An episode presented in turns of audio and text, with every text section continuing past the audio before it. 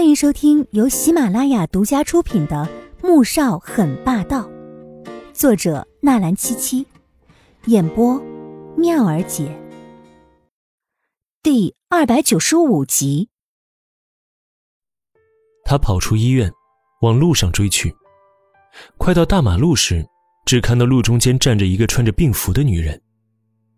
夜间，车子川流不息。季如锦站在路中间，恍恍惚惚的看着两边飞驰而过的汽车。他想自己真没用，肚子中的孩子都保护不了，又狠不下心去为孩子复仇。与其这样痛苦的活在这个世界上，不如死了算了。而穆萧寒只觉得自己的心脏都要跳出来了，他知道他要做什么，他没想到的是，他竟然会寻死。他不敢喊，只怕惊吓到他，只能慢慢的跑过去。那一辆辆差点要撞上他的车子，都会让他的心脏像是被人拽紧着，又疼又怕。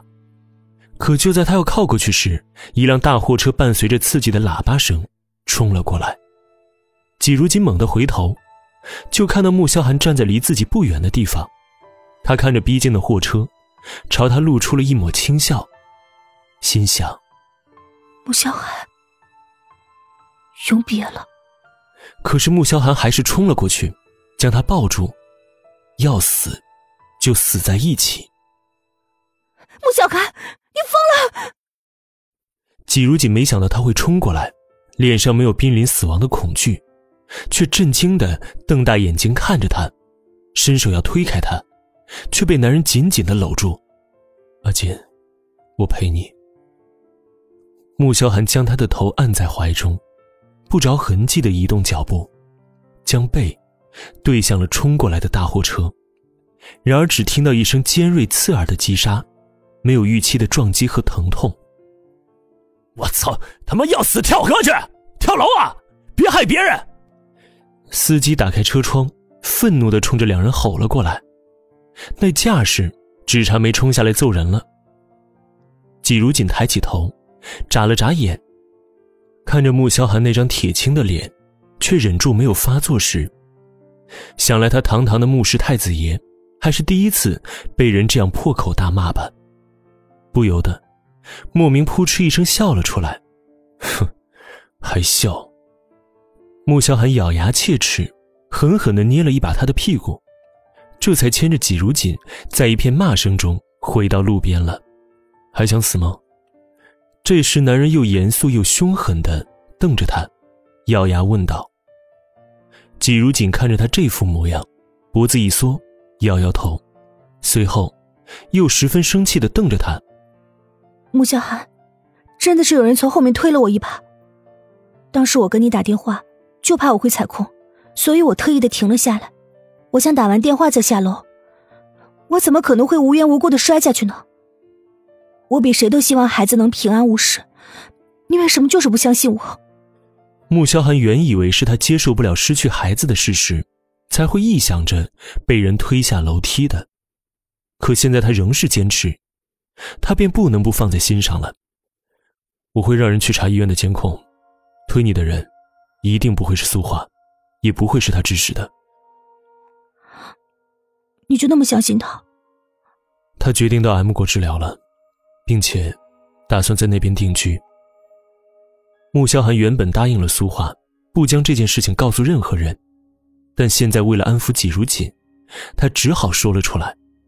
季如锦眨眨眼，脸上露出了羞愧的表情。对不起，我错怪他了。哼，笨。穆萧寒敲了敲他的脑袋，这才低下头。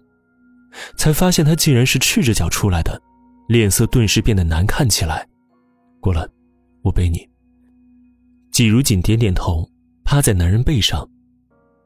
在回去的路上，穆萧寒被背后的两团柔软磨得邪火直蹭，然而某人却毫无察觉，十分安静的趴在男人的背上，想着心事，好久才冒出一句：“穆萧寒。”我记得以前小时候，爸爸也这么背我。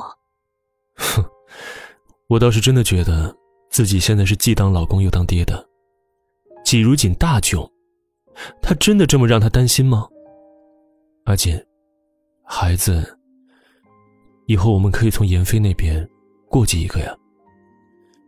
穆萧寒知道自己给不了他一个孩子，可又不愿意他以后孤独终老，而严飞的孩子至少是穆家血脉，对他应该会好的。季如锦沉默下来。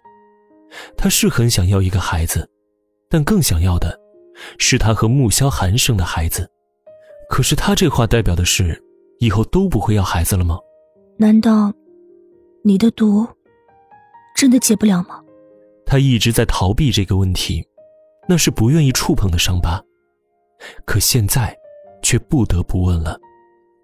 嗯，至今也没查出到底是什么毒，所以他当初咬了他一口。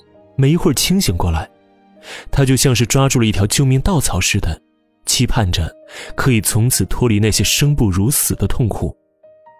可最终，还是空欢喜了一场。亲爱的听众朋友们，我们下集再见。